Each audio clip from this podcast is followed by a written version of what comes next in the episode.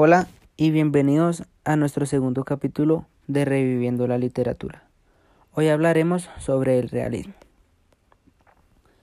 El realismo es una tendencia respecto al hecho artístico que valora la correlación entre las formas de representación estéticas y la realidad misma que las inspira.